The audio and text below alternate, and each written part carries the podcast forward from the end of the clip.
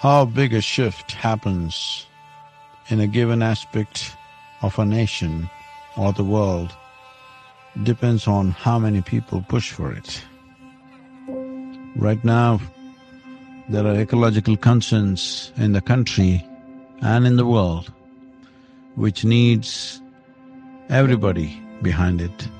Only if all of us push it hard will these things happen, especially because ecological aspects are dimensions which take a certain amount of time to manifest as results.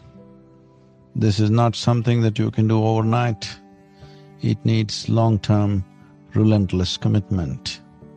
Right now, our efforts to revive a river, the river Kaveri, is a twelve-year commitment and relentless efforts of so many thousands of people working on the ground to make it happen.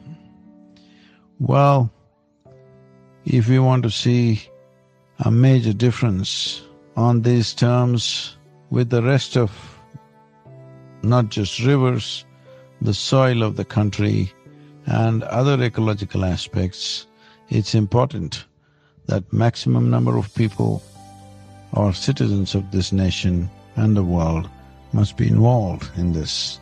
Without this push, we will not make a difference.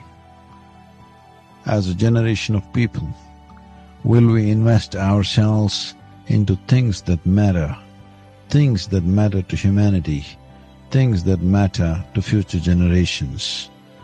This is what determines the quality of what sort of generation we are.